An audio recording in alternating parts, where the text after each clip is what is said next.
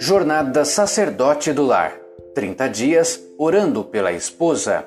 Dia 17. O temor do Senhor é o princípio da sabedoria e o conhecimento do santo a prudência. Provérbios, capítulo 9, versículo 10. Você é um homem prudente? Abre sua boca com prudência. Lembre-se que neste desafio de 30 dias, o homem prudente motiva a sua esposa. Sua esposa é uma mulher sábia ela tem um ponto de vista piedoso que provém de conhecer e caminhar em obediência com o Senhor?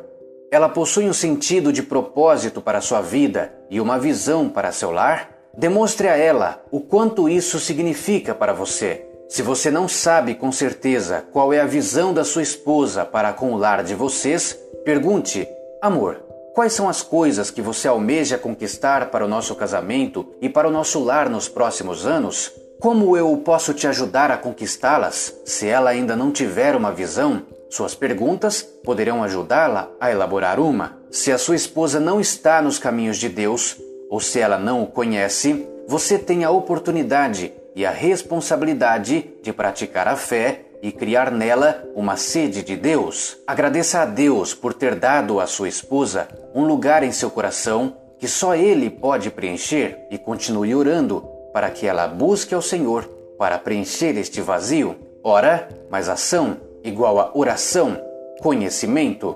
Dica 17: Intimidade com Deus. Você quer que o seu casamento dê certo? Quer uma qualidade de vida espiritual? Então, faço-lhe mais uma pergunta.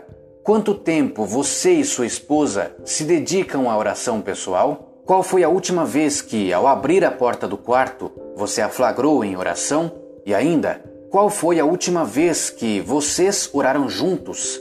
Certamente muitos dirão: Ah, mas nosso tempo é tão corrido, não tenho tempo para nada. Se você esperar ter tempo para orar, você nunca orará. Não se ora quando sobra tempo. Reserva-se tempo para Deus, tempo de qualidade, de intimidade com aquele que pode mudar e moldar cada área de seu casamento e lhe dar o discernimento necessário para agir com sabedoria em seu lar. Pense nisso